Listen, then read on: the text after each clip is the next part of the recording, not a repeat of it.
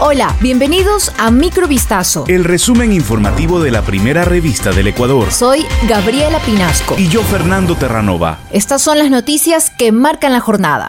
El gobierno no se puede sentar a dialogar con quienes pretendan secuestrar la paz de los ecuatorianos, anunció el presidente de la República, Guillermo Lazo, en cadena nacional este martes 28 de junio de 2022. Señaló que esta madrugada un convoy que transportaba tanques con combustibles en Chuchufindi, provincia de Sucumbíos, fue atacado por 100 violentos. Y que producto de este repudiable hecho falleció el sargento José Chimarro.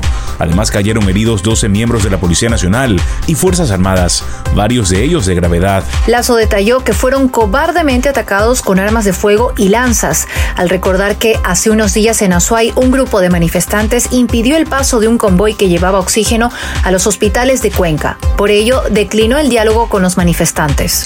Apenas se conoció la decisión del presidente Guillermo Lazo sobre la ruptura del diálogo con el líder de las protestas a nivel nacional, Leonidas Isa, el dirigente en mención se pronunció a través de la CONAIE. El movimiento publicó a través de sus redes sociales, el gobierno rompe el diálogo confirmando su autoritarismo, falta de voluntad e incapacidad.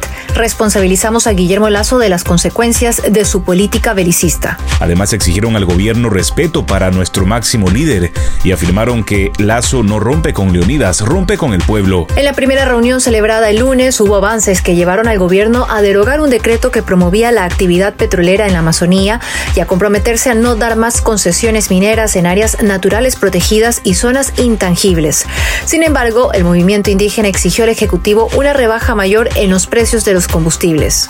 Mediante una rueda de prensa, la cúpula de las Fuerzas Armadas denunció los hechos violentos ocurridos en Sucumbíos, cuando un centenar de manifestantes atacó un convoy resguardado por militares y policías la madrugada de este martes 28 de junio de 2022. Nelson Proaño, jefe del Comando Conjunto de las Fuerzas Armadas, informó que la institución ejecutaba operaciones militares de seguridad a las áreas estratégicas en coordinación con la Policía Nacional en el marco de las manifestaciones indígenas a nivel nacional que han afectado el normal abastecimiento de combustible. Por lo cual se había articulado con Petroecuador el traslado de 17 tanqueros de diésel desde Chuchufindi hasta el bloque petrolero ITT para mantener la producción del sistema hidrocarburífero y así evitar su colapso. Sin embargo, señaló que mientras el convoy se trasladaba desde la refinería de Chuchufindi hasta el bloque petrolero ITT al sector denominado 18 de noviembre, grupos armados al margen de la ley bloquearon y atacaron con armas de fuego al personal militar y policial.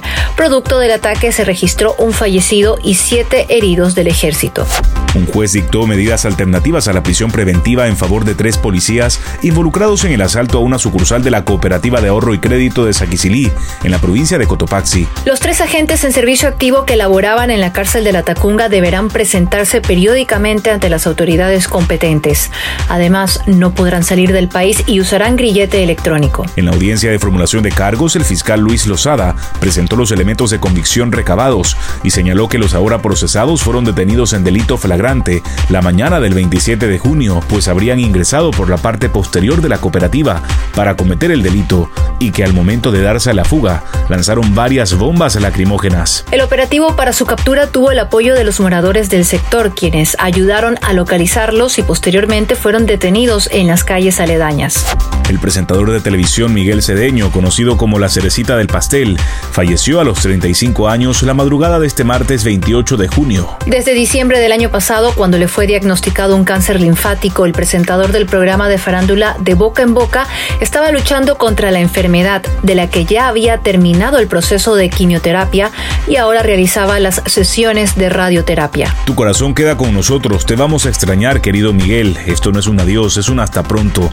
Gracias por la lucha y por demostrar que fuiste y serás un guerrero de vida, expresó la cadena televisiva donde laboraba. Debido a la enfermedad, Cedeño estuvo alejado de las pantallas unos siete meses, hasta el 3 de junio pasado, cuando reapareció con el segmento Guerreros de Vida, en el que contaba historias similares a las que él atravesaba.